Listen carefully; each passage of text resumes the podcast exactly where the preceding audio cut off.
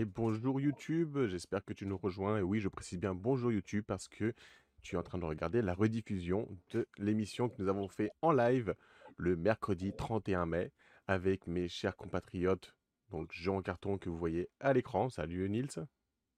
Salut Pierrot. Mais également, on va l'appeler la voix ce soir, Kyoshiro, que vous ne pourrez pas voir, mais vous pourrez toujours entendre. Salut Kyo. Bonsoir, c'est mon dernier mot.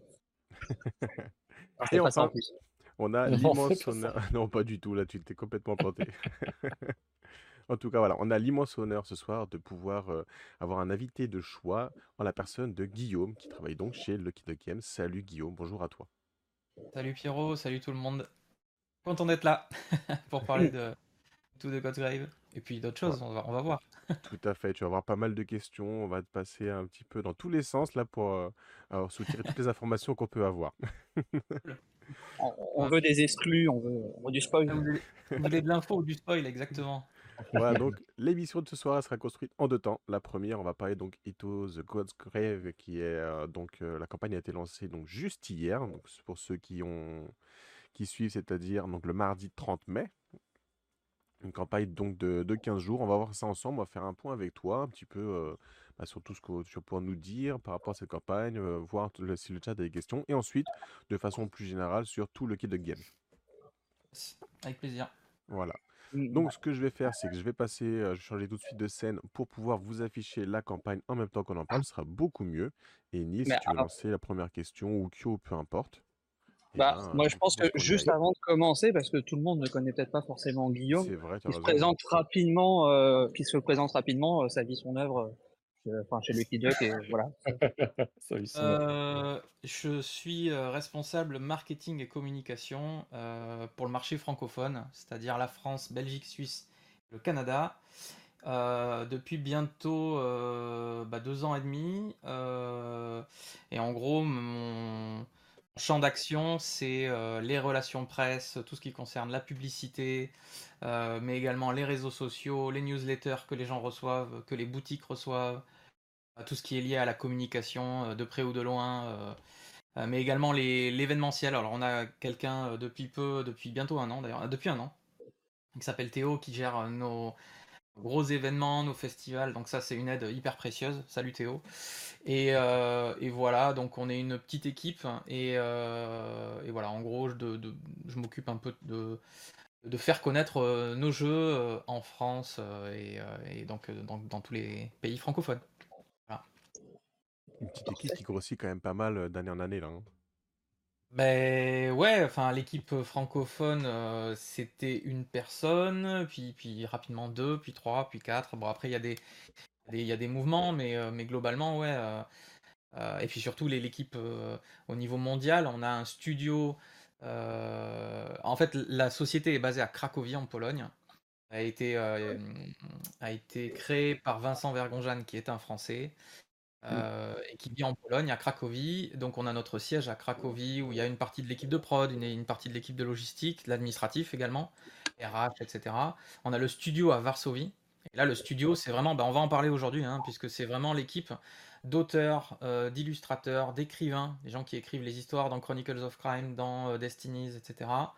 et donc on a également l'équipe francophone, mais également une équipe anglophone pour les marchés anglophones et euh, une équipe en Italie et une équipe en Pologne aussi, parce qu'en fait on a aussi euh, euh, du marketing, du, une, personne chargée des ventes en Pologne, etc. Donc c'est une équipe assez avec plein de petites équipes à l'intérieur, et, donc voilà. Une petite équipe, mais qui est très active en ce moment. Donc ça, on aura l'occasion, je pense, d'en parler bah, ce soir, le temps, le temps, avec le temps que tu nous accordes. Euh, et on va donc commencer euh, par bah, cette nouvelle campagne qui a démarré hier, donc Into the God's Grave. Euh, nouveau jeu de Lucky Duck Games, donc là ça va faire presque, ou peut-être 24 heures, je sais plus exactement à quelle heure ça a démarré hier. si, c'était à 16 heures, donc on a dépassé les 24 heures, tout à fait. Voilà, donc on est à 1436 contributeurs, pour, bah, donc c'est financé déjà, l'objectif de 50, 50 000 euros, donc déjà félicitations. Et euh, il reste 15 jours donc euh, avant euh, la fin pour ce Into the God's Grave. Qu'est-ce que tu peux nous dire sur, bah, sur ce nouveau projet, donc ce nouveau projet hybride, comme on aime les appeler, parce qu'on sait que vous en avez fait, vous en avez fait quelques-uns chez Lucky Duck. Alors, est-ce que tu peux nous dire d'où vient ce projet, puisqu'en plus l'auteur, alors, hop, c'est, je vais peut-être mal le prononcer, mais Grégor, Ouais, je, moi. Vas-y, je veux bien que tu le fasses. oui, parce qu'en plus, euh, évidemment, donc je l'ai dit, hein, le, studio est à Varsovie, donc euh, bah, il y a beaucoup de Polonais qui parlent ou anglais ou polonais. Donc, je me suis mis au polonais hein, parce que voilà, ça me faisait, j'aime bien les challenges. Donc on dit Grzegorz Stepanski. Il y a pas mal de Z dans le nom, il gagne pas mal de points au Scrabble. Mais, euh, mais effectivement, d'ailleurs, on en a deux des, des Grzegorz. Il y en a un qui est au game design, il y en a un qui est au storytelling. Euh, et, l'équipe est incroyable. En fait, ils bossent super bien depuis plusieurs mois déjà sur ce projet qui est effectivement, comme tu l'as dit, un hybride narratif euh, et qui est un JCE en fait. Donc, euh, jeu de cartes évolutif tel qu'on peut connaître par exemple Horror Arkham où on a voilà un jeu de cartes qui va représenter finalement tout ce que peut faire notre personnage. On va, on va incarner, on va choisir un personnage en début de partie. Euh, là, je rentre un petit peu dans le cœur du jeu, donc je pense qu'on le fera après, donc je, vais m'arrêter là. Mais en gros, effectivement, cette équipe travaille avec Mateusz Komada, qui est l'un des directeurs artistiques, on en a plusieurs, euh, qui a euh, pris en, main beaucoup de projets de Lucky Duck Games, Chronicles of Crime, Destinies évidemment, etc., Divinus, voilà. Et donc là, on a vraiment un trio de têtes qui connaît très bien, d'une part pour le game design, Grzegorz Szczepanski, c'est vraiment quelqu'un qui est fond dans ses jeux de cartes, il connaît très bien Magic, il connaît très bien les JCE, euh, il est champion de Pologne dans plusieurs euh, catégories. Enfin voilà, c'est quelqu'un qui connaît hyper bien les mécaniques de ce type-là. Donc il a, il fourmille d'idées et je pense que vraiment euh, Into the Ghost Grave, ça va, ça va se retrouver à l'intérieur. Et euh, Novak, c'est la personne qui a écrit beaucoup de scénarios dans Chronicles of Crime. Donc à la base, il est vraiment il est vraiment écrivain, si vous voulez. Il est vraiment. Bah, c'est lui qui a fait tout 2400. Enfin, il est hyper. Euh, euh, c'est un vrai. Euh, il a une vraie plume. Enfin, voilà, c'est vraiment quelque chose. je pense que ça, ça aussi, un projet comme Into the God's Grave, c'est lui qui a écrit toute l'histoire de la triarchie, etc. Là aussi, je rentre dans le storytelling, donc je veux pas le faire. On va peut-être en parler après. en fait, voilà, on a un duo et en plus, avec Mateusz Komada, comme on peut, je pense que les gens ont déroulé déjà la page qui montre beaucoup de direction artistique, beaucoup, enfin, en tout cas, la direction artistique que va prendre le projet c'est toujours euh, ben, du même acabit que ce qui a été fait sur Destinies, qui est aujourd'hui le fleuron de ce qu'on sait faire. On a saupoudré ça dans The Dark Quarter, il y a ça dans Divinus, et clairement dans Into the God's Grave, euh, on est sur la même lignée, donc on est, très content de pouvoir présenter ça au grand public. On a déjà 1400 euh, personnes qui nous suivent en une, journée, c'est, énorme, on est, comblé quoi. Ouais, c'est vrai que tout à l'heure, Nils a parlé du montant déjà accumulé, du seuil de financement atteint. Mais je trouvais, au-delà de ça, c'est vraiment les 1400 personnes en 24 heures qui est quand même. Euh, après, nous, de l'extérieur, on a l'impression que c'est un bon départ. Peut-être que vous, c'est pas ce que vous ressentez, mais je trouve en tout cas 1400 en 24 heures, c'est quand même énorme. Ici, c'est toujours. Ah oui, oui, non. Surtout dans le contexte actuel, euh, il n'y a aucune. Euh, toute, victoire est à célébrer, et puis on est qu'au début. C'est une campagne assez courte, hein, où on va laisser les gens choisir, et puis souvent des, périodes de let pledge. Mais pour la présentation d'un jeu comme celui-ci, voilà, on est sur une, une quinzaine de jours. Euh, et, euh, euh, parce qu'en fait, le projet a déjà démarré. Il y a une grosse, grosse partie de la narration et l'idée, c'est d'aller assez vite, de, de, pouvoir proposer ce jeu-là. ben, on sera fin 2024, mais, mais du coup, de pas perdre trop de temps et d'attaquer assez vite. Et là, je pense qu'on a un reflet, voilà, quasiment, on a dépassé les 1400 contributeurs, on a un reflet. qui c'est pas facile à atteindre, hein, sur un, surtout sur un jeu qui, qui est aux alentours en moyenne d'une centaine d'euros compris, hein, frais de port, euh, TVA, etc. Après, on peut rajouter des choses derrière dans le contenu. Mais euh, non, non, c'est déjà très très bien. Franchement, euh, compte tenu, on voit, on regarde aussi beaucoup les campagnes des autres. et puis il y a des éditeurs qui ont pas mal de difficultés. nous, on touche du bois et on reste humble devant ça. Donc non, non, c'est énorme. 1400 hein, contributeurs sur un jeu tout nouveau qui arrivera courant fin l'année prochaine. Non, non, c'est il faut, c'est pas facile de convaincre les gens dans une campagne de Kickstarter, enfin de Kickstarter, GameFound, quel que soit son, c'est du financement participatif. Les gens, il faut arriver à les convaincre sur le projet. Donc là, moi, ce que je viens de dire, et je vous remercie pour ce temps d'antenne, c'est vraiment euh, l'auteur, le game designer a vraiment, vraiment beaucoup euh, à, montrer avec il y aura plus de 400 cartes dans le jeu de base enfin voilà mais rien que déjà le, proto qu'on a et auquel vous avez joué il y a une émission avec Antoine et Mathieu donc sur votre chaîne que je voilà que je recommande aux gens d'aller voir qui présente vraiment le moteur ça c'est pour le moteur et pour le storytelling ben, il y aura une application qui va vous guider qui va prendre en compte les choix que font les joueurs c'est voilà, on a, on a moins besoin de lire les règles que sur un jeu classique, alors qu'il y a une vraie densité dans le jeu parce qu'il y a les cartes, parce qu'il y a etc. Mais du coup, les cartes, on va les constituer son deck c'est pas du deck building dans le sens où quand tu fais une partie, t'achètes des cartes et t'en bénéficies tout de suite. Tu es vraiment dans le jeu de cartes évolutif où de temps en temps t'as un compagnon qui vient te rejoindre ou une arme que t'as crafté ou des choses comme ça. C'est plus dans ce sens-là. Et quand tu tombes dessus, bah t'es hyper content d'avoir ton bouclier euh, plus 4. Je caricature, mais euh, vous voyez où, ça va. Et voilà. Et, donc, avec euh, l'idée, c'est de convaincre sur cette base-là que Lucky Duck a fait des belles productions. On est attendu au tournant sur la dimension jeu de société hybride. Et pour moi, le dosage, de manière assez transparente, il y a des gens qui, euh, qui souvent disent non mais moi je ne veux pas d'hybride. Et je pense que du coup un jeu comme ça, je dirais qu'il est à peu près dans un allez 70-30, mais je laisse euh, la, presse en parler mieux que nous. Euh, on est à peu près sur 70-75% de jeux de société. En tout cas, d'éléments de jeux de société sur le fondement de, Into the God's Grave, c'est à peu près ça, et 25% d'usage de la tablette. On s'en sert pour les combats, pour les éventuels tests et, et réponse aux, personnages. Là, j'en dis beaucoup, mais voilà, n'hésitez pas. À...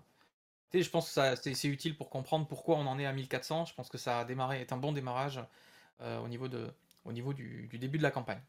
tout à fait. Et puis c'est vrai que tu reviens, tu reviens beaucoup sur, euh, en effet, le Destinies, le fleuron de Lucky Duck euh, avec ces, ces, jeux, ces jeux hybrides. c'est vrai que c'est une réflexion qu'on s'est faite nous aussi en interne. donc en effet, on a parlé de Destinies, on a parlé de Dark Quarter, on a parlé euh, de, bah, de, forcément Into the God's Grave actuellement, la localisation de Return to Dark Tower, euh, beaucoup de jeux avec application. Est-ce que c'est quelque chose qui à un moment a fait clic chez vous? Vous vous êtes dit, euh, là, il y a, y a, quelque chose à faire, il y a, y a, un filon à, y a un filon à, à travailler. à exploiter exactement. Est-ce que c'est quelque chose qui, bah, dans le futur, va s'inscrire durement dans la, lignée, dans la ligne de, de, de Lucky Duck Games? Est-ce que c'est vraiment une direction que vous souhaitez prendre pour la suite? Bah, merci pour cette question, parce qu'en fait, euh, tu mets le doigt sur quelque chose qui, euh, fait partie de l'ADN de Lucky Duck, c'est que euh, pour nous, au départ, faire les jeux, c'est pas critique ce que je vais dire. La volonté de Vincent et Mateusz Komada, donc l'actuel directeur artistique de Into the God's Grave, quand ils ont créé Lucky Duck Games, ils se sont dit on va essayer de proposer des jeux venaient, dont la DA venait du jeu vidéo. Ils ont commencé avec euh, Vikings Gone Wild, qui est un deck building autour de ça. Et en fait, ils sont proches du jeu vidéo. Vincent, c'est quelqu'un qui a toujours évolué dans le milieu du jeu vidéo et qui est complètement passionné de jeux de société et qui s'est dit qu'est-ce qu'on peut faire au confluent de tout ça? Donc, par essence, Lucky Duck Games en est venu à faire, c'est pour ça que je parle de l'ADN, en est venu à faire et à créer ce qu'on appelle un océan bleu en termes de en marketing en fait il y a l'océan rouge où tout le monde, et en fait tous les poissons sont en train de faire la même chose et tout, le monde est en train de faire le même type de jeu. Et c'est pour ça que je dis pas que je critique, parce que moi je joue aussi à d'autres jeux. Hein. Si on regarde ma ludothèque, j'ai pas que voilà, c'est que du Lucky Duck, mais derrière j'ai d'autres jeux qui sont pas de l'hybride. Donc on, et même chez Vincent, enfin voilà, on est vraiment passionné de jeux de société dans leur ensemble, mais quand il s'agit de business, je pense qu'on a identifié quelque chose qui pouvait effectivement, comme tu l'as dit, un peu être notre patte on fera pas que ça dans les années à venir. Par contre, on va effectivement continuer d'en faire. Euh, Chronicles of Crime, Destinies, on a d'autres choses qui arrivent sur la fin d'année. Euh, et on a, on a voilà, Into the God's Grave, The Dark Quarter, Divinus qui sont à base d'hybride, qui sont des jeux qui vont arriver. Euh, donc Dark Quarter et, Divinus fin d'année ou début d'année prochaine. Enfin voilà, tout ça, ça va arriver sous, quelques mois. Il y a, y a des encours de prod, etc. Euh, d'autres choses qui vont arriver un peu plus tard, et Into the Ghost Grave fin d'année 2024. Donc oui, clairement, sur les deux ans à venir, là, la vue qu'on a, c'est de proposer euh, euh, des jeux hybrides, et avec une balance plus ou moins de digital à l'intérieur, parce qu'en fait, il y a des gens qui nous disent arrêtez d'en mettre, et il y a des gens qui nous disent bah ouais, mais en fait, j'ai pas besoin d'apprendre les règles, c'est plus immersif, c'est plus accessible parce que je veux jouer avec mon pote qui fait pas de jeu de société et lui il a kiffé l'expérience Destinies parce qu'en fait il était pris par la main directe, il a pas eu le livret de règles de livret de règles à lire. Donc on a les deux échos, et nous à l'intérieur de ça, quand je parlais d'océan bleu, bah, c'est de dire qu'il n'y a pas trop de concurrents avec nous sur ce principe-là, même s'il y a des gens qui disent mais moi j'irai jamais vers l'hybride, il n'y a aucun problème. En fait on pousse personne, juste que typiquement voilà, on essaye au fur et à mesure de proposer des, projets qui vont titiller ces joueurs-là qui en veulent pas du tout et qui se disent bah je peut-être c'est peut-être l'occasion de le tester quoi. Et de les convaincre ou pas. Et c'est il n'y a pas de souci en fait voilà. Donc je pense que ça répond à la question, c'est de dire qu'on va continuer d'en faire, mais on fera pas que ça. On, continue de toute façon dans les localisations. On n'a souvent pas de jeu hybride. Là, Return to Dark Tower, notre dernière campagne, en est un. Donc on va travailler avec l'éditeur original pour, pour, proposer leur application, la version française de leur application, qui sera embarquée chez eux. Je parle d'un point de vue d'Android, iOS, etc. Donc de maintenance. globalement, oui, on développe tout ça aussi des questions qui disent ouais mais du coup ça dure pas dans le temps. Ben la volonté de Vincent, notre président directeur général, c'est de dire si jamais vous arrive quelque chose, on proposera le code dans le domaine public pour en faire en sorte que ce code soit accessible et maintenu par la communauté, etc. Ça c'est la moindre des choses qu'on peut faire, mais je pense que c'est important de le dire qu'on est là pour longtemps de toute façon, mais que si jamais euh, voilà ça, ça devait s'arrêter, euh, donc on en est, c'est pas du tout ce que je dis, mais clairement euh, que les joueurs n'aient pas d'inquiétude à se faire sur la maintenance et, euh, et, et, tout ça. quoi. En plus, tu parles de communauté, sachant qu'il y a déjà des éditeurs de scénarios communautaires pour euh, Chronicles of Crime, je pense, en, premier lieu. c'est ça. Aussi, en plus, on a, on a donné les outils, ouais. Donc en fait, les gens peuvent déjà créer leur. Mais ça, ça se maintient. C'est-à-dire qu'en gros, c'est nous qui sommes quand même à, la maintenance du code de l'éditeur, du community editor de Destinies et Chronicles of Crime. Mais effectivement, en donnant les outils à disposition, c'est montrer aussi notre volonté qu'on veut que la communauté puisse faire vivre ces produits-là et continuer. Je pense, euh, juste pour une petite parenthèse sur ça, mais Chronicles of Crime, quand il a été proposé au grand public, les gens ont dit ouais ouais c'est bon j'achète la boîte à 30 euros, j'ai 5 enquêtes. Aujourd'hui tu as plus de 40 enquêtes que tu peux faire avec... Euh, quand tu ouvres l'application de Destinies, tu as un nombre d'enquêtes, c'est phénoménal. Juste pour 30 euros, quand tu fais une escape game, je veux comparer euh, des choses qui sont pas comparables, hein, c'est pas bien, mais on s'en fout. Mais en gros, quand tu fais une escape room, voilà, tu payes 20 euros par personne, tu vois. Donc là, 30 euros, euh, un nombre incalculable d'enquêtes et indéfini, puisque donc les outils communautaires sont à disposition gratuitement euh, pour faire des enquêtes de proposer des enquêtes de Chronicles of Crime et Destinies. On les guide même, enfin voilà, on a nos auteurs qui sont disponibles pour en parler. Enfin voilà, on a voilà. Si bah, on revient sur euh, Into. Euh, ah, excuse-moi, Kyo, vas-y, je te laisse parce que tu es dans des conditions difficiles. Sur le, sur le thème là, de, de l'application, euh, pour continuer un peu dessus, les, les, jeux, les trois, les trois quatre jeux qui existent donc sur Chronicle of Crime, bientôt Dark Quarter et Into the Godgrave sont à la fois très différents en termes de gameplay, mais à la fois quand même, il y a quand même une, une similitude, je trouve. Est-ce qu'il y aura une volonté, tout en conservant ces jeux hybrides, à avoir quelque chose de vraiment totalement différent ou toujours quelque chose quand même qui soit un peu dans la même veine? Non, ça dépend vraiment du, game design à la base en fait. Il faut, euh, je vais te prendre un exemple qui, prend un peu à, un peu à contre-pied ce que tu viens de dire, c'est que par exemple dans Into the God's Grave, il n'est prévu aucun QR code. Et ça, tu vois, typiquement, il y en a dans, dans Chronicles of Crime, il y en a dans Destinies. Donc la base du gameplay de scanner des éléments de jeu, euh, les cartes euh, de Into the God's Grave, il y a zéro QR code ni devant ni derrière. Et c'est pas prévu en fait. Sur Divinus, on a carrément prévu. Euh, là, je parle de techno, mais en fait, en base de gameplay, typiquement, on joue vraiment avec les cartes sur Into the God's Grave. Alors que dans Dark Quarter, on mène l'enquête. il est assez proche pour le coup, même si c'est différent. Mais oui, effectivement, Dark Quarter, Destiny's Chronicles of Crime, on va chercher, on pousse un peu les bornes de ce qui est possible. Et je pense que c'est aussi grâce à la communauté, en faisant ce genre de campagne, on pousse un projet c'est assez ambitieux à chaque fois parce qu'il y a la technique au milieu qui nous permet de faire des choses ou pas. Ça dépendrait aussi, je pense, un élément de réponse. Je sais pas la réponse en fait, mais je pense que oui, euh, si un game design nous est apporté avec des choses complètement innovantes, en vérité c'est le cas. Là j'ai derrière moi Glouton Mignon qui est un jeu qu'on a proposé pour les kids.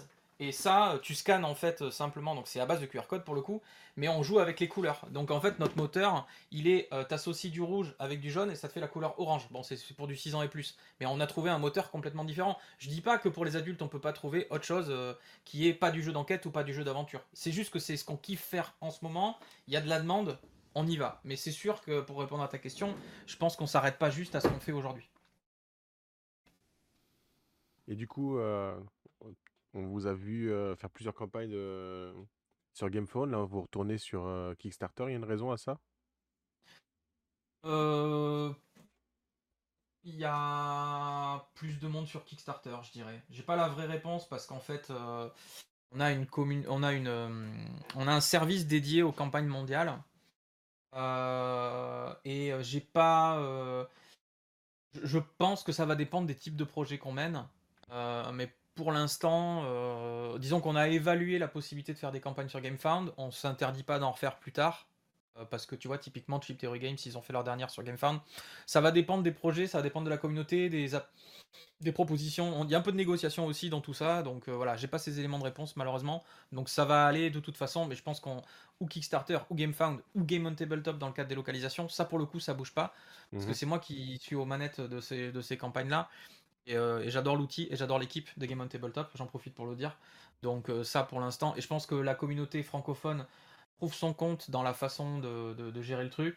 Donc euh, en général, voilà, pour l'instant on est, on est sur ces trois plateformes-là, même s'il en existe beaucoup, Ulule, etc. J'ai pas tout cité, mais pour l'instant on est sur ces trois-là.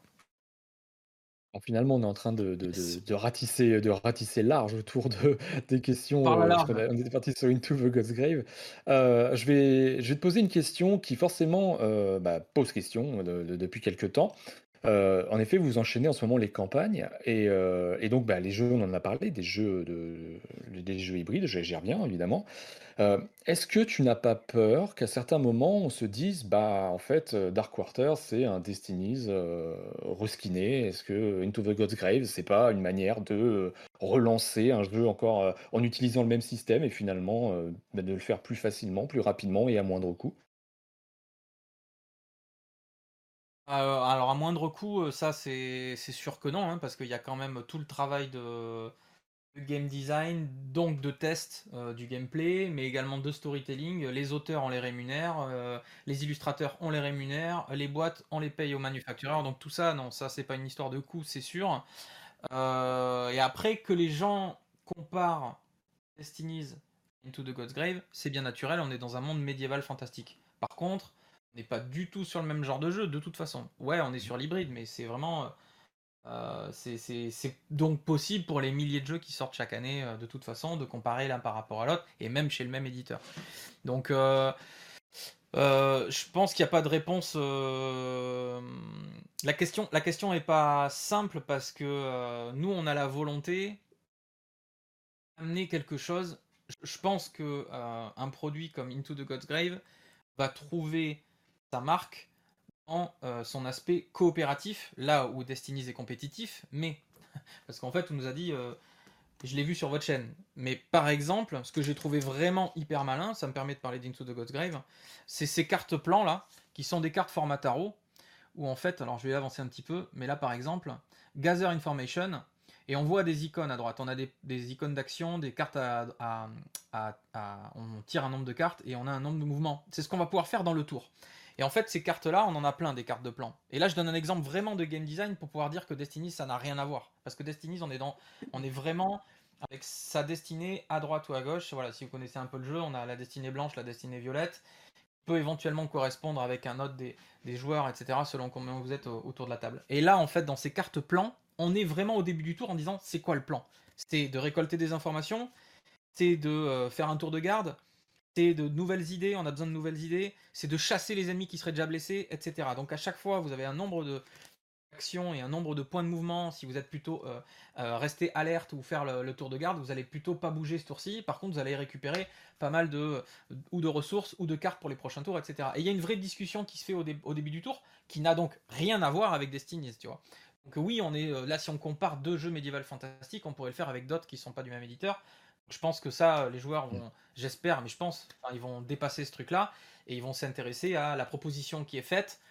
Euh, voilà, c'est comme comparer un Marvel à un DC en fait. C'est quoi l'histoire à l'intérieur quoi? On a euh, donc des, films de super-héros, d'accord, ok. Mais en fait, il y, a quoi comme proposition dans l'un et dans l'autre quoi? Et au final, les gens ils aiment bien les films de super-héros. Est-ce que t'aimes les Marvel? Est-ce que t'aimes les DC euh, Et c'est quoi enfin, Voilà, donc je vais, vais pas donner plus de détails, mais vous avez compris. En fait, le principe c'est vraiment de regarder ce qu'il y a dans le ventre quoi. Si, je peux compléter, moi je vous invite vraiment, comme l'a déjà dit Guillaume, à voir la vidéo, d'autres vidéos qui ont été faites de, gameplay, de présentation avec le prototype. Parce que moi au début, ce que j'avais peur, c'est pas que ça ressemble à Destiny, c'est que ça soit très proche des, jeux du type de euh, des demeures d'épouvante ou alors plus dans le style médiéval, celui sur le Seigneur des Anneaux, aventure en terre du milieu. Et en fait, in fine, non, je le trouve encore très différent, même si c'est le même style de jeu. Ça, bah, il y a. Euh, alors, du coup, en l'occurrence, euh, tu parles de ce jeu-là, Voyage en terre de milieu. Euh, G Gauche, il le connaît super bien. Il l'a retourné dans tous les sens. Et le but, c'est pas du tout de faire la même chose. Sinon, toi, il n'y a pas d'intérêt. On veut pas du tout proposer la même chose que l'autre. Hein. C'est c'est pas notre exercice. Même s'il y a des similarités, parce qu'il faut qu'il y ait certains codes. Quand on veut toucher des communautés, euh, on a un peu besoin quand même de repères et, euh, en tant que joueur, voilà, sinon on, on, propose pas de cartes, on propose pas de jetons, on propose pas de plateau joueur, on propose pas voilà. Donc sur cette base-là, qu'est-ce qu'on peut faire? Et je pense que là j'ai parlé des cartes plans, mais il y aura d'autres choses en fait, notamment parce que l'application, on a un avant, on, a euh, et là c'est pas pour dénigrer les, copains, les, concurrents ou les, partenaires hein, tels qu'on aime à les appeler, mais c'est des propositions différentes je pense qu'il faut, voilà, il faut, faut, faut s'attendre à avoir des, surprises et des choses assez sympas. Euh. Ça, je confirme. J'ai vu un vrai ressenti euh, de différence, mais c'est pour ça que j'invite vraiment les gens à aller pour se rendre compte de voir une des vidéos. Quoi. Mais du coup, est-ce que Guillaume, tu pourrais nous pitcher le jeu Into the Ghost Grave? Toi, tu, la, campagne est lancée. Qu'est-ce que tu dirais pour, euh, pour inciter les gens, du coup, à aller voir, à s'intéresser vis-à-vis de ce jeu qui, pour l'instant, tu au visuel dans ce que tu affiches, Pyro, en effet, on voit qu'on a un jeu un jeu qui semble être un jeu d'aventure hybride euh, avec euh, euh, un univers axé sur le médiéval.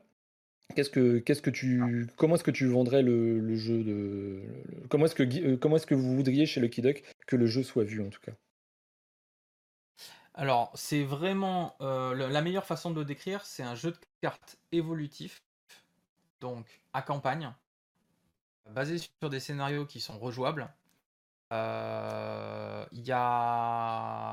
il est donc hybride narratif euh, à exploration, c'est-à-dire qu'effectivement ces tuiles hexagonales, on le voit sur la page, euh, où il va falloir partir en éclairage. Enfin, l'idée, c'est de pas se faire tomber en embuscade par les ennemis.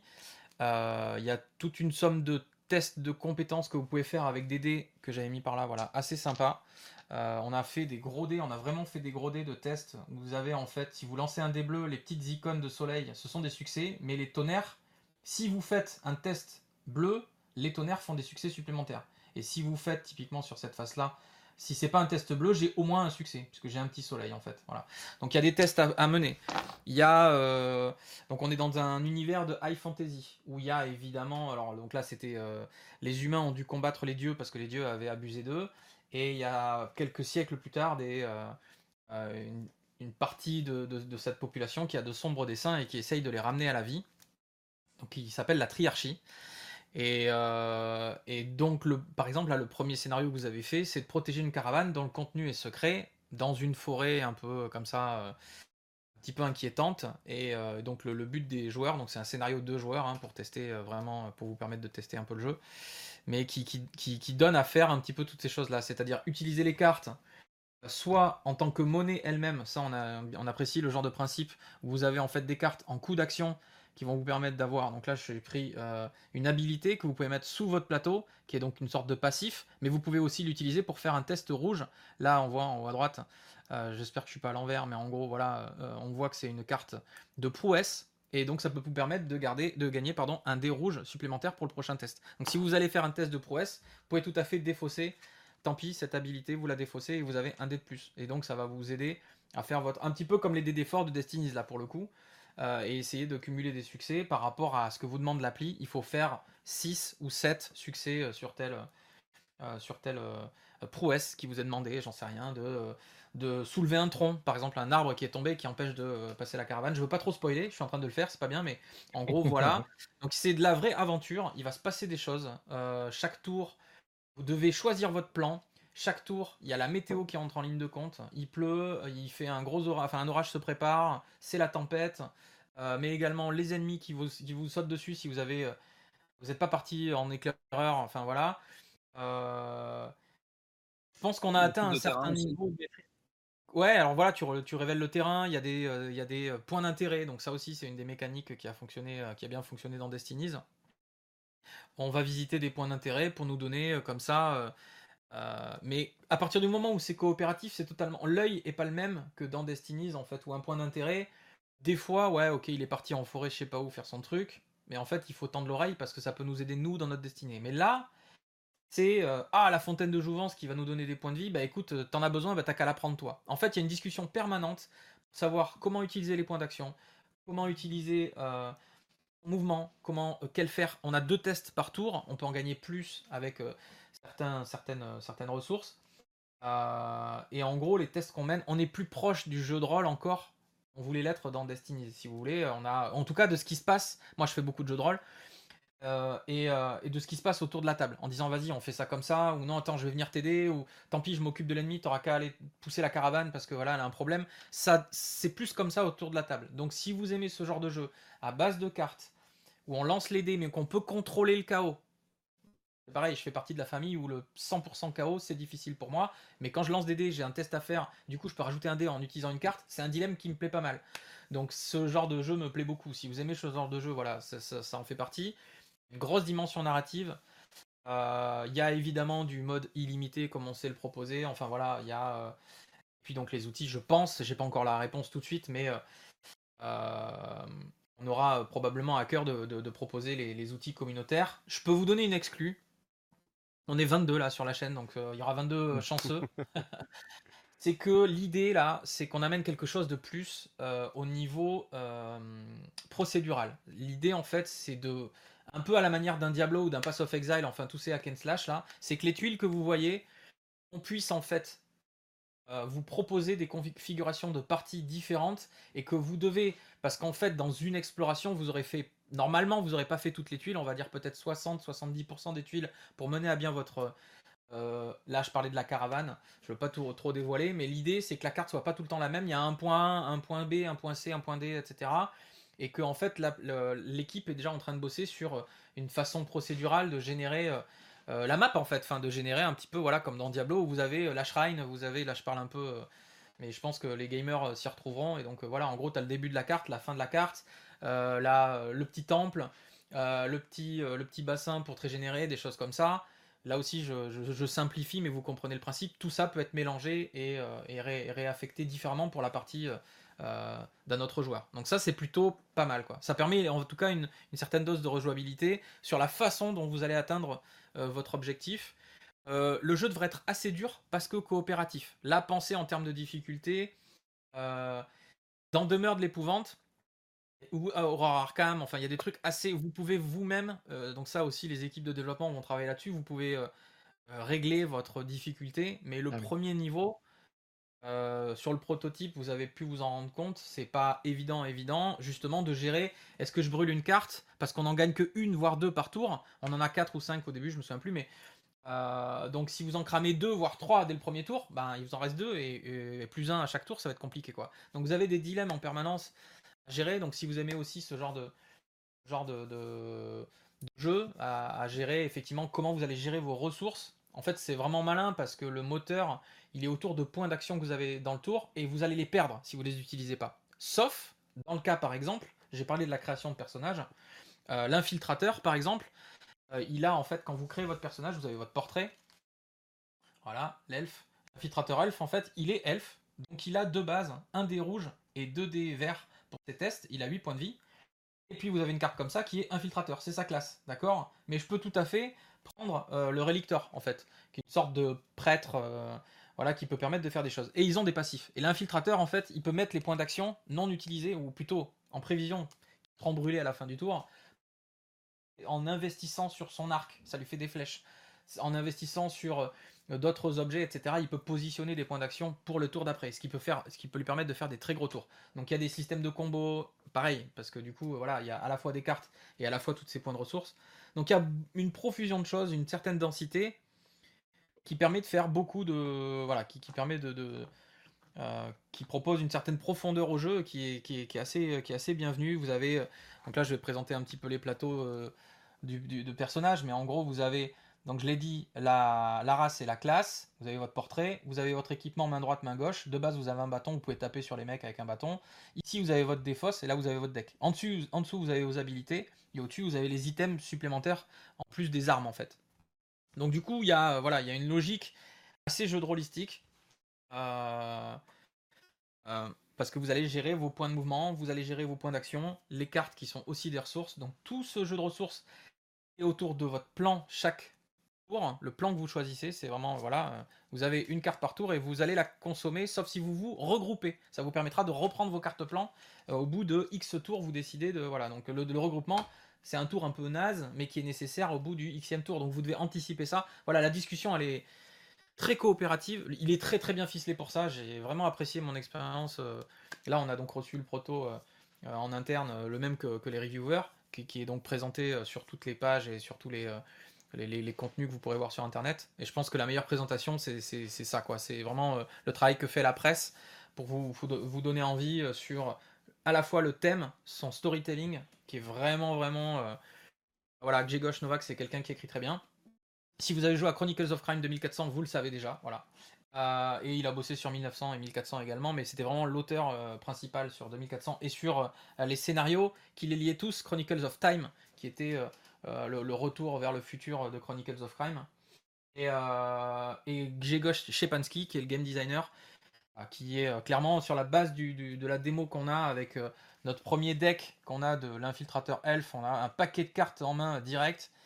Ouais, ouais, c'est très plaisant, puis c'est super beau. Je pense que du coup, tu as déroulé la page, euh, Pierrot, euh, starter, mais clairement, euh, voilà, des petites dagues de lancer qui font de base des dégâts, mais si vous l'utilisez, ben, vous la perdez, et du coup, ça fait 3 dégâts de plus, ou 3 mm. dégâts piercing à un ennemi sur une aire adjacente. Voilà, on, c'est une vraie dague de lancer. Donc tout ça, ça a une résonance que les joueurs connaissent. Donc il y aura à la fois des repères et à la fois des surprises. Ah, pour en dire plus. de toute façon, si vous voulez en savoir plus, n'hésitez pas, je mets dans le lien dans, dans la description, et je le mets aussi dans le chat, la vidéo donc, de la partie qui a été faite par euh, le Dandy et Mathieu. Si vous voulez voir ce qu'ont fait les autres, allez-y aussi également si vous avez marre de voir nos têtes. vous avez le droit. Et du coup, moi j'ai une petite question, ça va un petit peu entamer sur, euh, je vous vais poser un peu plus tard, mais est-ce que pour intéresser certaines personnes, est-ce qu'il sera par exemple euh, testable à PEL Euh, on pourrait. On pourrait. Je vais rester conditionnel parce que c'est quand même qu'un proto. Même si, voilà, il faut que je demande. Enfin, il faut qu'on. Il faut qu'on soit en mesure d'apporter toutes les réponses à des joueurs qui vont avoir une, ébauche d'un scénario c'est le tout début de quelque chose, je sais pas encore. Faut voir. Enfin, c'est une très bonne question. Est-ce qu'on va l'amener dans un mois à PEL euh, le, proto on l'a. Euh, faut, faut, c'est pourquoi pas. Ouais, pourquoi pas. Et puis en même temps, ça fait jouer que sur deux jours, euh, que deux joueurs, avec un animateur qui est dédié sur deux joueurs uniquement obligatoirement, avec un jeu full English, pardon, en anglais, euh, l'application elle est que en anglais. Les gens qui s'assoient à la table, il faut absolument qu'ils soient, qu'ils soient vraiment anglophones, quoi. Hein. Ou alors euh, l'animateur aussi. Et du coup, on a un animateur. C'est pour ça que je parle d'un animateur dédié pour deux personnes. Ça a un coût quand même. Euh, Pierrot, tu le sais bien puisque tu animes un petit peu pour nous. La dernière fois qu'on a fait ça, on a fait ça pour Too Many Bones. Et voilà, le jeu était disponible direct. Bon, là, c'est un peu différent. Donc, il faut qu'on voit. Vraiment, c'est une question à étudier sur pas mal de paramètres, pas seulement l'animation, il y a le fait que les gens ont besoin d'être absolument drivés, sauf s'ils sont 100% anglophones, et on veut pas créer de déception sur ah mais moi j'ai pas compris tel truc, j'ai fait à l'envers. Livret de règles n'est pas final en plus, vous avez reçu un, doc, c'est normal, il évolue quasiment à la, journée pendant les, jours de campagne, donc euh, peut-être pas là à PEL. En fait j'ai envie de dire qu'on pourrait l'amener probablement à Cannes dans une version plus évoluée, tu vois, mhm. en 2024. C'est peut-être plus ça, parce que là à un mois de la campagne, les jeux, euh, enfin entre guillemets les jeux sont faits, il y a le Let Pledge, mais je pense que du coup, on sera quand même en Let Pledge euh, en février prochain. Et euh, la démo sera plus sera peut-être plus convaincante aussi, avec pas mal de retours, avec 6 mois de plus de tests. Voilà. On va en gros ce que j'ai envie de dire. C'est pas que je veux pas, mais c'est qu'il y a beaucoup d'éléments à prendre en compte sur ça. Quoi. Ouais, non, mais c'est intéressant de le savoir si jamais il y en a qui posent la question et qui hésitaient, ce genre de choses. Exactement, ouais. En tout cas, je pense qu'on a fait un bon tour déjà, mine de rien, de, du jeu. Tu nous as quand même dit beaucoup. Tu as répondu à pas mal de nos questions sans qu'on les pose. Euh, je te laisse revoir Kaonis si peut-être j'en ai oublié. Sinon, bah, bah je... si... il nous reste un, petit quart d'heure. Donc, euh, moi, j'avais une question vis-à-vis de pas mal de, de, commentaires moi, que j'ai eu quand bah, du coup, j'ai annoncé qu'on allait euh, discuter avec toi ce soir. Euh, notamment de personnes qui euh, se... avaient quelques inquiétudes vis-à-vis en fait de la de, l'enchaînement des différentes campagnes Lucky Duck, notamment l'annonce bah, du retard pris sur Dark Quarter. Euh, qu'est-ce que tu dirais aux backers ou aux personnes qui sont susceptibles d'être des backers et qui hésitent parce qu'ils auraient peur de, bah, que des ressources soient finalement trop prises sur tel ou tel projet et, que donc leur, le jeu qui, qui, back, sur lequel ils posent un pledge bah, prendrait potentiellement du retard. on va. Je pense que je peux leur dire deux choses pour essayer de rassurer. On reste là aussi, on reste humble sur, sur ce qu'on fait. C'est que déjà, chez Lucky Duck Games, on a une certaine assise par les jeux qu'on sort en localisation et en boutique. On sort une grosse partie de notre euh, catalogue en boutique directement et, les, et on a un modèle économique qui est mixte et pas 100% euh, campagne de financement participatif.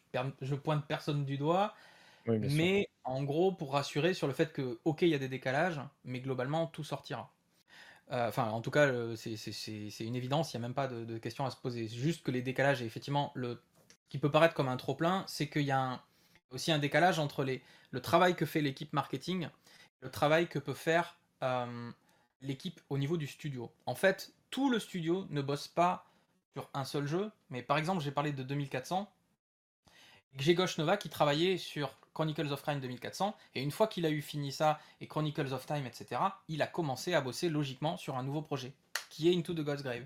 Et donc le marketing, logiquement, fin 2022 et début 2023, a commencé à bosser sur la campagne que vous voyez maintenant.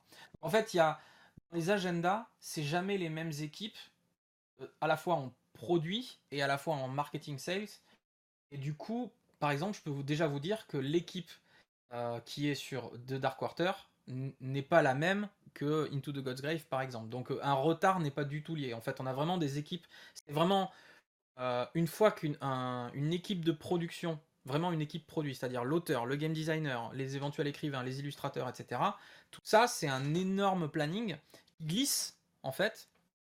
Et que du coup, dès qu'une équipe d'auteurs a bossé sur un produit, ça ne veut pas dire qu'il y reviendra jamais, mais globalement, il est en train de bosser sur le suivant, vous voyez en Philippe Minunski avait terminé sur Destiny, il travaillait de fait sur Divinus, mais vous, vous étiez déjà dans votre truc, hein.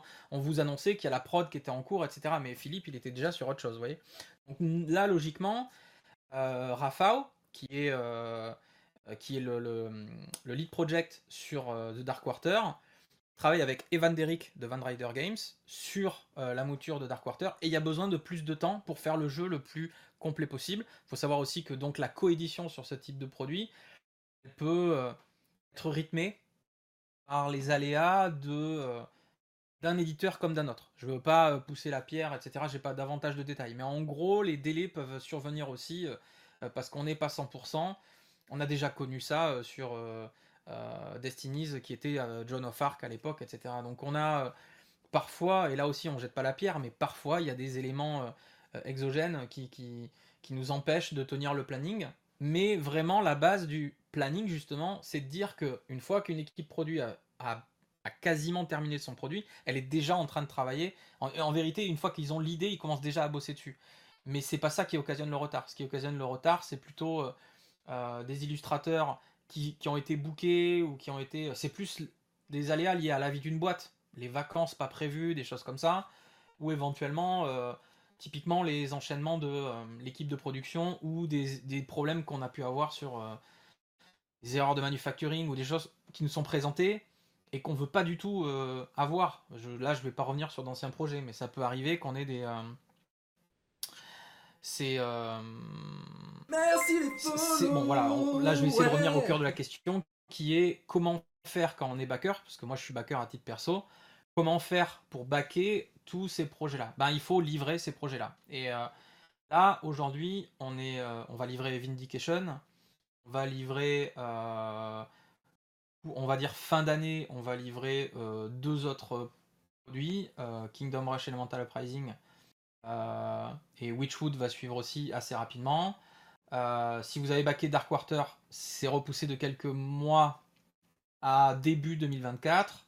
Et en gros, on arrive à Into the God's Grave euh, alors Divinus, j'en ai pas parlé, mais normalement on est aussi sur cette fenêtre-là, fin d'année, début d'année prochaine. Je crois vraiment que c'est pour Cannes. L'idée c'est que ça aussi c'est une exclue, mais en gros on voudrait le proposer à Cannes. C'est vraiment le genre de jeu qui est là aussi qui va remplacer Destiny en étant le fleuron de Lucky Duck. C'est un jeu hybride, narratif, euh, legacy, c'est un truc énorme qu'on va proposer en retail. Donc vraiment en termes d'expérience, on n'est pas les seuls à faire des jeux Legacy. Hein. Il y a les pandémiques, il y a d'autres jeux qui ont été faits, il y a Clank Legacy, enfin voilà, les gens ils n'ont pas de problème avec le Legacy. Ça, grâce d'ailleurs au, Kickstarter, que, les gens ont, pas de moins de problèmes avec le Legacy. D'autant plus qu'on a des recharges packs, donc ça permet de remettre le jeu à zéro. Mais voilà, en gros, tout ça, bah, c'est une période de 6 mois. Et c'est vrai que nous, bah, l'équipe produit ayant travaillé sur Into the God's Grave, l'équipe marketing prend le relais, propose la campagne maintenant, et la campagne arrive maintenant. On laisse les joueurs faire leur choix, il y aura du pledge management un peu plus tard, et après, bah, une fois que la campagne est passée, euh, si vous voulez le jeu en retail, il a peut-être pas les mêmes éléments, ou il est peut-être pas au même prix. Mais en général, c'est possible. Oui, Destiny's était en boutique, oui, Chronicles of Crime est en boutique. Je peux pas dire mieux. Nous, on a besoin de soutien maintenant. Si le jeu est convaincant, enfin, clairement, on, sait remercier. Quand on voit les stretch goals qui arrivent avec du contenu de, fou furieux, franchement, c'est trop classe. Les figurines de Medusa Project, tous ces trucs-là, faut pas passer à côté. Mais je vais pas vous le survendre. Je suis le monsieur du marketing, mais globalement, je suis joueur aussi. En tant que joueur, c'est vrai que euh, si tu as backé euh, euh, Return to Dark Tower qui va arriver le premier semestre 2024, si je dis pas de bêtises, euh, bah, le deuxième semestre 2024, tu n'auras rien à jouer. Donc l'idée, c'est qu'après, bah, tu as Into the God's Grave. Mais en gros, ça dépend aussi de votre rythme de jeu. Et c'est sûr que ces jeux-là sont assez euh, onéreux. Euh. ouais, on fait pas des jeux. alors si, on a des jeux à, 13 euros. Hein. Je, ne vais pas en parler aujourd'hui, c'est pas l'émission pour, mais, mais on, a, on a, en fait, on a à cœur de sortir des jeux à un tarif intéressant. On a fait un gros effort sur Return to Dark Tower. D'ailleurs, on est très content de ça euh, pour les joueurs. Et c'est sûr qu'après, ben, ceux qui peuvent nous suivre, nous suivent. Enfin, vont nous suivre.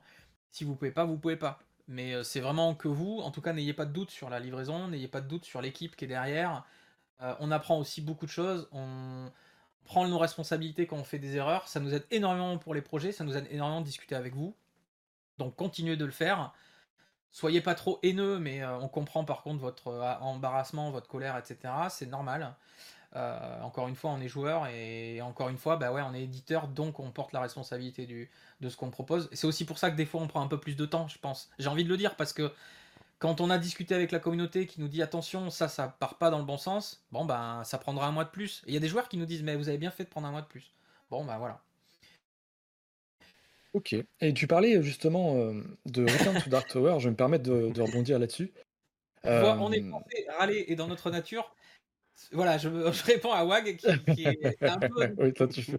Merci pour T'inquiète, il a, il, a toujours, il a toujours le bon mot. Ouais, du coup, je te disais, par rapport à Return to Dark Tower, tu, tu disais que bah, vous avez fait un gros effort vis-à-vis de ce jeu-là. on a constaté, on en avait parlé d'ailleurs ici, que la dynamique de campagne, de début de campagne était bien plus mesurée que, bah, les autres projets que vous aviez eus. La campagne a été interrompue pour modifier les pledges, puis euh, la fin a été repoussée d'une semaine. Est-ce que finalement vous êtes satisfait, euh, maintenant que la campagne est terminée, de, euh, du résultat de, cette campagne ben, Très bonne question. Merci beaucoup de la poser. on, a, on est en fait, pour être tout à fait transparent, Restoration Games, l'éditeur original du jeu, il est assez impressionné de ce qu'on a fait. Alors, encore une fois, c'est pas nous, c'est grâce à la communauté. Et effectivement, on a bien fait de changer de braquet. Il y en a plein qui ont soufflé. Et c'était vraiment pour le bien du jeu sur le marché francophone. Il faut bien avoir en tête, on est un peu plus de 400 euh, personnes. Et sur la campagne Kickstarter d'origine, qui avait rassemblé 22 000 backers, je sais pas si t'imagines, il y avait 200 mm. Français. Donc on a fait le double de ce qu'a fait la campagne Worldwide à l'époque. Donc ça va, tu vois, on se jette pas des fleurs, mais c'est la communauté qui répond fidèle, qui a confiance en ce que je dis là, et qu'en en général le discours qu'on essaye de tenir, c'est on est joueur, on sait que ces jeux sont vraiment cool, et d'ailleurs merci à entre jeux et tout ça de, le courir du mieux que vous pouvez aussi. Hein, le, J'ai adoré l'émission où vous étiez dans le studio de, je me souviens plus de son nom, mais en gros, ça permettait, voilà Marco, ça présente vraiment bien un produit comme ça qui est atypique. C'est aussi ça, l'ADN de Lucky Duck, c'est d'amener des produits un peu atypiques. Euh, et je pense que Return to Dark Tower, voilà, c'est un jeu. Alors lui, pour le coup, on l'amène à, PEL. On invite vraiment les gens à se déplacer sur Paris et Ludique s'ils peuvent pour jouer. Tant pis, c'est en anglais, mais globalement, là pour le coup, c'est pas narratif. Il y a des bases de voilà, et on aura un animateur sur place qui va faire jouer le jeu. Euh, par contre, la campagne est, terminée, donc on le proposera en précommande, pas au même prix. C'est pour ça que je disais un peu, des fois, attention à ne pas attendre trop de participer aux campagnes, sinon bah, vous l'avez au prix retail et là, ça pique clairement pour une boîte de base. Euh, Donc là, je remercie encore vraiment les gens. On est effectivement, évidemment, très très content d'avoir ce nombre de, backers sur cette campagne. C'est inattendu, c'est inespéré. Les gens ont, sauté le pas dans une période où, puis on est conscient aussi de ça. Hein. Enfin, c'est clair, les gens ils font attention à, à ce qu'ils à ce back, à ce qu'ils achètent. Donc on ne doit pas se louper. Là, on a recruté quelqu'un qui est incroyable au niveau éditorial. Je pense, quand je dis les louper, je pense à ça. Euh, elle a vraiment beaucoup de. C'est quelqu'un qui a vécu, qui a, travaillé 9 ans chez Edge et euh, dans justement dans des jeux très très narratifs. Et elle fait aussi de la traduction, de, la localisation de bouquins de plus de 400 pages dans des univers Cthulhu, médiéval, fantastique. Enfin, elle nous a ultra convaincus. Le truc, c'est que les, effets vont se produire sur les jeux qui arrivent en octobre-novembre et les suivants, donc 2024, donc Return to Dark Tower. Donc on est très confiant sur la partie éditoriale. Là, pour le coup, ça, il y aura peut-être encore des couacs quelques mois, mais le temps que ça se mette en route. Globalement, euh, ça c'est bien. Au niveau des délais aussi, euh, je pense que ça va vraiment s'améliorer au niveau de la gestion de projet.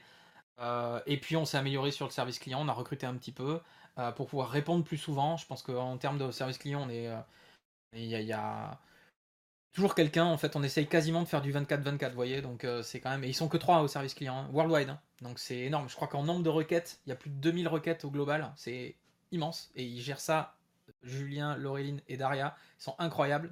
J'en profite pour les remercier. Parce que pour nous, le service client, c'est la clé. Encore une fois, on est joueurs. C'est pas du bullshit. On est joueurs et on sait exactement pourquoi vous êtes en colère. Donc, euh, vous gueulez, bah, c'est normal.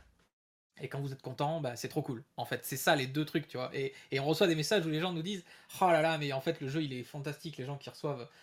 Enfin, bon, voilà, on va pas faire tous les jeux, mais voilà. Donc, c'est ça le plus important c'est que les joueurs soient contents. Et ben du coup, euh, si on continue sur, euh, sur, euh, sur la lignée, le futur de, de, Lucky Duck, donc là on a bien compris un peu la, la, la patte éditoriale de tout ça. Est-ce qu'on doit s'attendre à d'autres choses cette année? D'autres campagnes? Euh, Alors. Alors attends, déjà je vais répondre à une question qui est dans le chat, qui est pas mal. C'est euh, une version sans tour, Return to Dark Tower, c'est impossible. Clairement, euh, le jeu, même en 1980, il y avait une tour à la base qui gérait les combats, les quêtes, etc. Donc là, l'application, la tour, elle fait le travail pour les crânes, pour le suspense, pour l'ambiance, pour tout. C'est vraiment un produit. Sinon, c'est pas Return to Dark Tower, clairement. En ce qui concerne le, futur de Lucky Duck Games, on a donc des jeux cet été, classiquement. On fera une petite pause. Et à la rentrée, jusqu'à la fin d'année, on a des très beaux titres, des très belles sorties.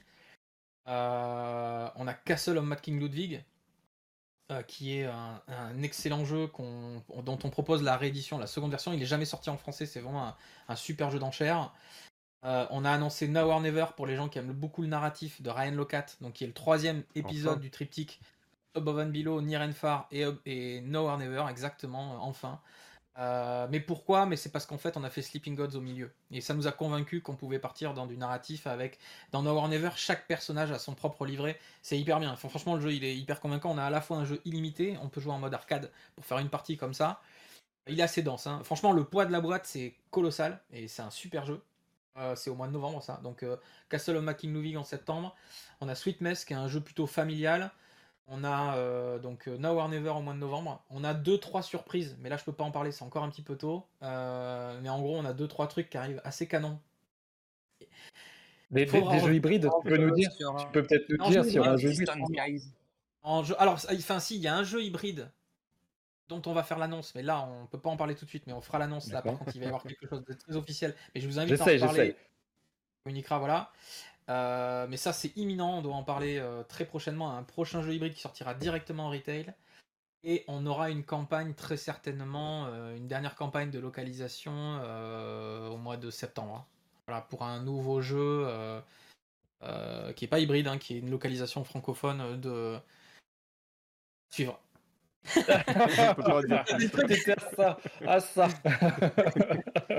mais, euh, mais oui, en fait, c'est toujours des jeux qui sont très innovants, qui amènent dans les campagnes, je parle vraiment. Enfin, je veux dire, c'est le cas pour les autres. On a, on a, on a à cœur d'amener des, des, jeux qui ont, qui sont de belles factions, qui amènent des univers, qui amènent des thématiques autant que possible. Euh, mais les jeux à campagne, ce sont souvent des jeux qui nécessitent eh ben, votre participation pour que ça soit réalité. Ah, on t'entend mal, Est-ce qu'il y aura Distant Sky Distant Sky, je crois qu'il y a une question. c'est ça, ouais. Euh, c'est à l'étude. En fait, logiquement, on regarde même tous les projets de, Red Raven dans leur ensemble pour voir si on pourrait pas sortir d'autres trucs. Donc, euh, ayez en tête que globalement, quand on bosse avec un éditeur et qu'on a déjà fait quelque chose, des chances qu'on annonce par la suite. On a euh, en gros quasiment 18, mois de line-up devant nous à différents stades de validation, négociation, etc. Et Distant Skies en fait naturellement partie. Je peux pas vous dire que c'est confirmé, mais en, clairement, on regarde, quoi. On regarde, clairement.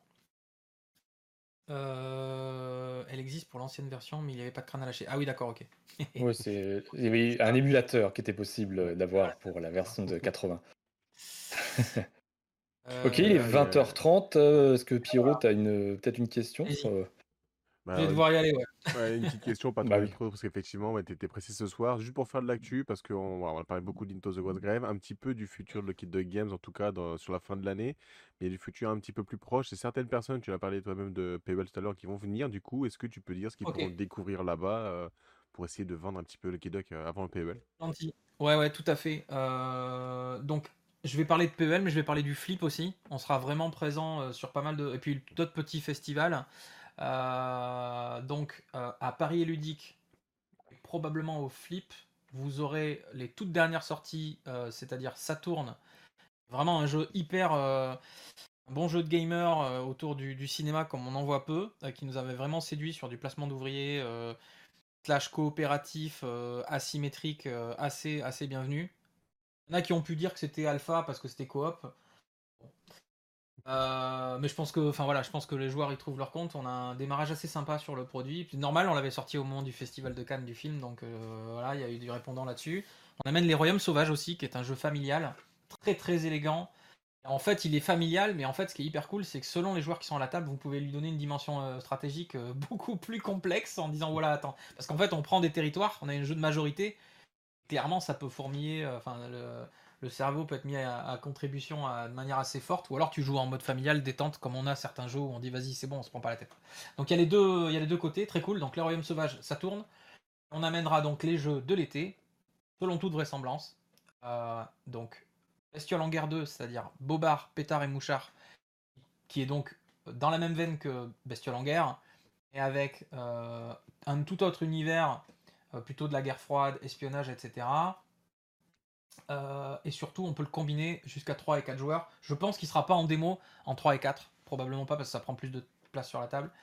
En tout cas, on amènera Bestiole en guerre 2. On amènera euh, Vindication, qui sera donc tout juste sorti ou sur le point de sortir à une semaine près en boutique. Donc on va, on l'avait déjà l'année dernière, mais dans sa version originale, là on l'amène en version française.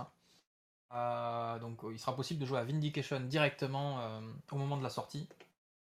Et il sera possible de jouer à Tortuga 1667, euh, qui est un jeu d'ambiance qu'on va amener en fait de la même manière qu'on avait proposé Bristol en fait. C'est un jeu d'ambiance à rôle caché dans l'univers des pirates, où on a euh, deux bateaux qui se font face, l'île de Tortuga et le galion euh, hollandais. Le hollandais volant, il y a des coffres à trésors dessus. L'idée c'est de ramener les coffres à trésors selon votre allégeance qui est cachée. Vous êtes ou français ou anglais.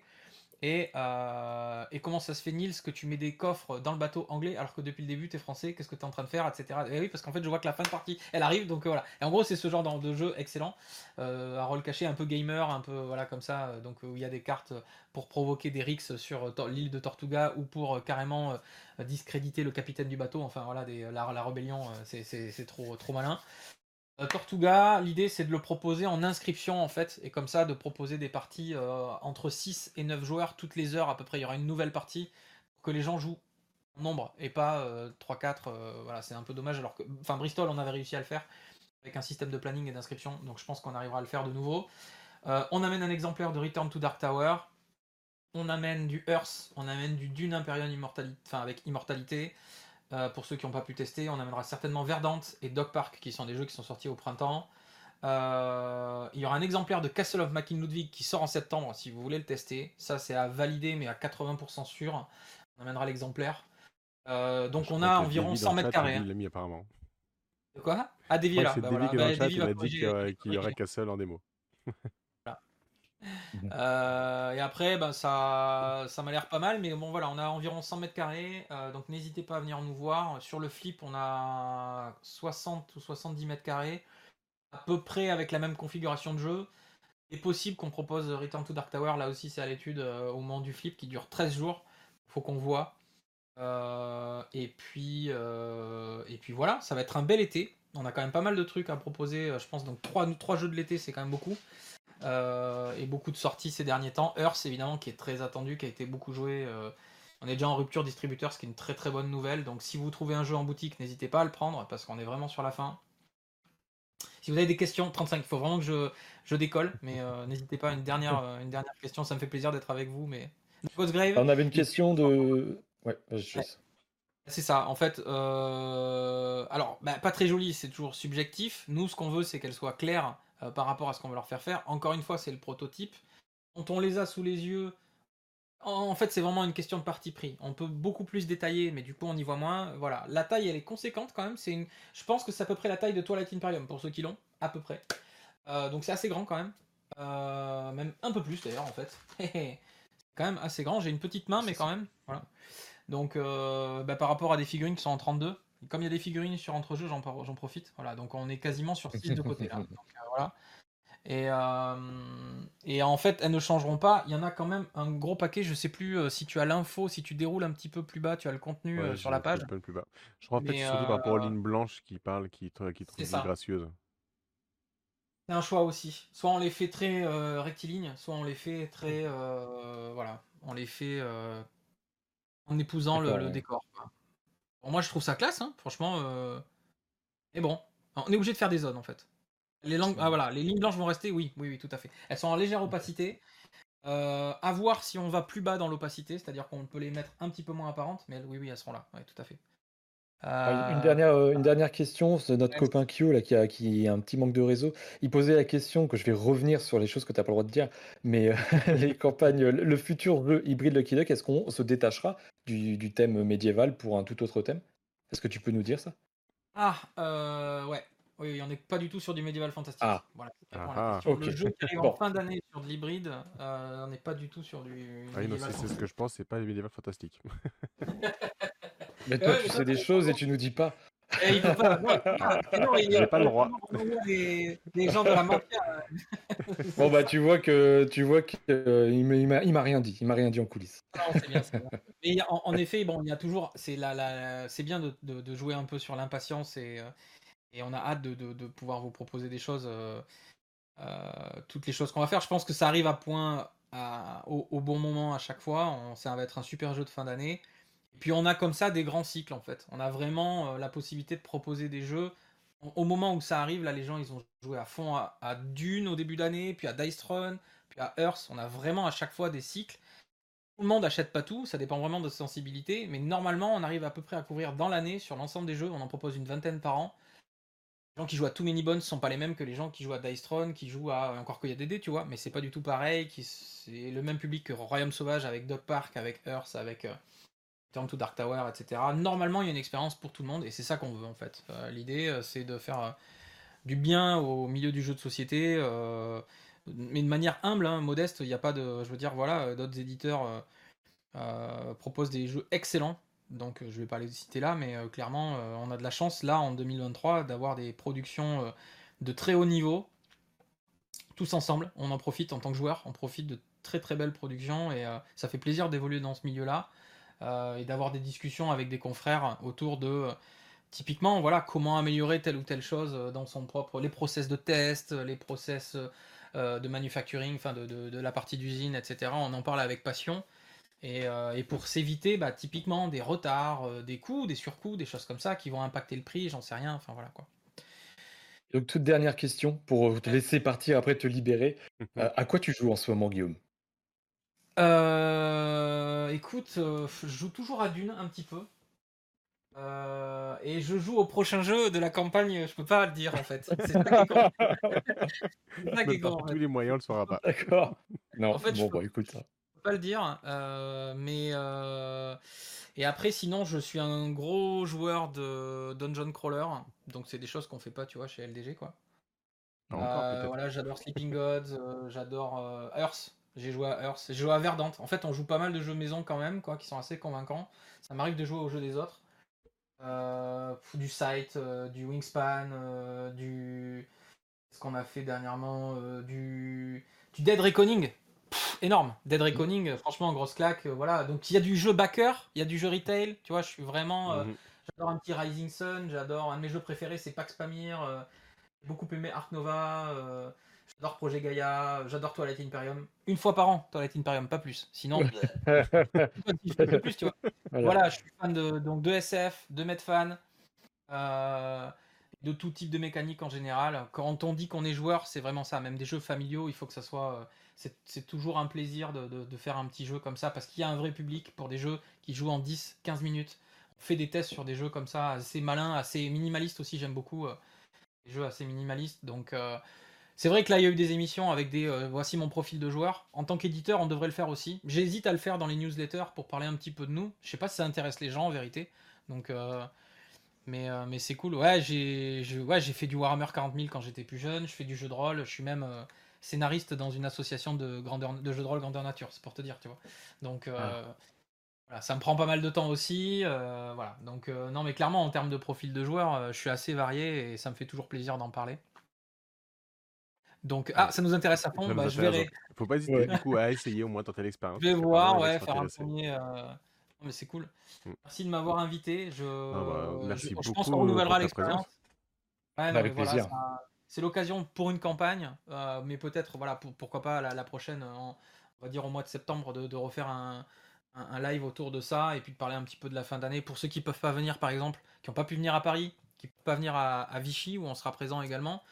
Euh, donc vraiment l'équipe francophone. Des fois, on envoie, enfin souvent, on envoie plutôt des animateurs, mais euh, ceux qui peuvent pas venir à Vichy, pourquoi pas programmer ensemble un live autour de la prochaine campagne de localisation francophone. Ça sera avec grand plaisir. Voilà. Bah, merci beaucoup pour ta présence, Guillaume, pour tout ce que tu as pu nous dire, euh, nous présenter, avec quelques petites exclus en plus. Donc on est toujours euh, très heureux pour ça. on n'a pas réussi à avoir les plus grosses, mais c'est pas grave. Non, ouais, voilà. Là, pour l'instant, euh, c'est déjà, pas mal de savoir qu'on va effectivement amener un, beau jeu hybride fin d'année et d'avoir une prochaine campagne de localisation. Et euh, je crois qu'il y avait des questions sur Too Many Bones. On évalue aussi, c'est un peu la réponse que j'ai faite, je la refais, mais voilà, effectivement, on évalue euh, la suite logique. Merci à tous ceux qui ont suivi la deuxième vague de, de Too Many Bones avec Undertow. C'est énorme. Franchement, la communauté, elle existe. Elle existait déjà avant qu'on propose la localisation française. Hein. Il y a énormément de travail qui avait été fait là-dessus. Et, euh, donc, on, va persévérer dans cette voie. L'équipe nous aide, enfin vraiment, la communauté francophone de Too Many Bones euh, elle est à fond derrière à la fois Cheap Theory Games, leur travail, euh, le jeu pour faire en sorte qu'il soit le plus, euh, le plus précis possible parce que c'est vraiment un jeu qui demande beaucoup de précision. Donc on a à cœur de, on a vraiment des experts. Théo, notre responsable événementiel, c'est quelqu'un qui connaît très bien Too Many Bones et il a à cœur de faire le meilleur jeu possible. Et donc on l'a complètement attaché, notamment à l'Eratapack. Je fais une parenthèse là-dessus, après j'y vais, mais voilà. Euh, les Ratapack pour la première boîte, c'était important que Théo soit dessus avec l'équipe éditoriale pour faire un truc nickel chrome. Et Undertow et tous ces jeux-là vont, vont avoir. On a fait une base de lexique hyper précise pour tout le reste. Il va y avoir une vraie correspondance sur tout ça. Et l'idée, c'est d'entamer probablement euh, euh, la vague 3, on va dire, avec beaucoup de contenu, voir tout. On va voir. Il y a des choses qui coûtent assez cher. On, ah, il y, a des, y a des retours qui nous sont faits en disant les gars comment, comment je fais pour sortir 300 euros? Et en même temps quand on voit ce qu'on c'est un peu difficile il y a des gens qui nous disent mais on veut tout tout de suite et il y a des gens qui nous disent bah ouais mais non il faut que ça soit en, plusieurs parties donc c'est un juste milieu on va voir euh, comment on configure tout ça et euh.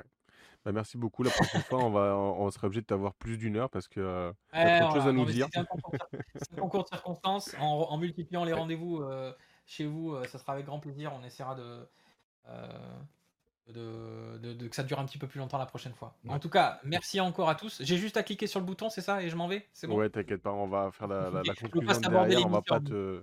On va pas te faire pas plus de temps. Merci en tout cas beaucoup à toi et pour ta présence. Merci Guillaume. Grand merci à tous, à bientôt. Ciao. À la prochaine. Ciao. Hop. Et, puis bah, pour tous ceux qui sont euh, encore là, eh bien, euh, et qui nous rejoignaient, parce qu'en effet, on était sur un horaire euh, spécial. Là, on, était, on a commencé à 19h30 parce qu'on était, bah, on était soumis aux contraintes simplement de Guillaume.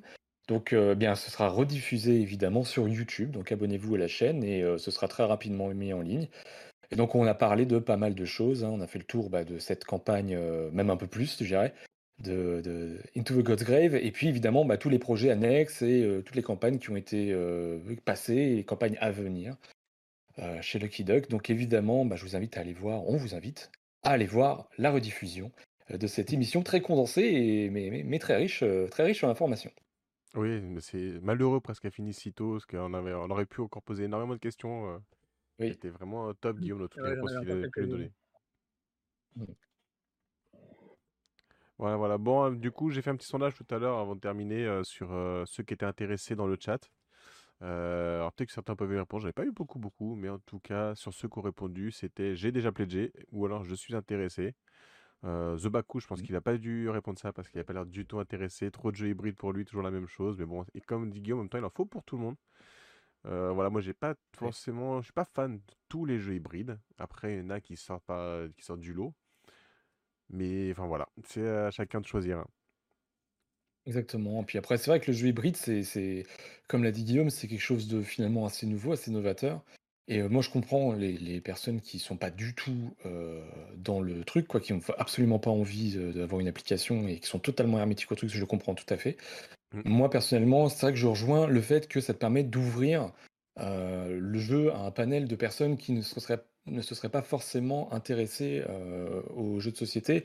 Et moi, je sais que je l'ai proposé à des personnes qui sont clairement pas initiées, et il y en a avec qui ça a très bien marché, il y en a avec qui ça a été un peu plus timide.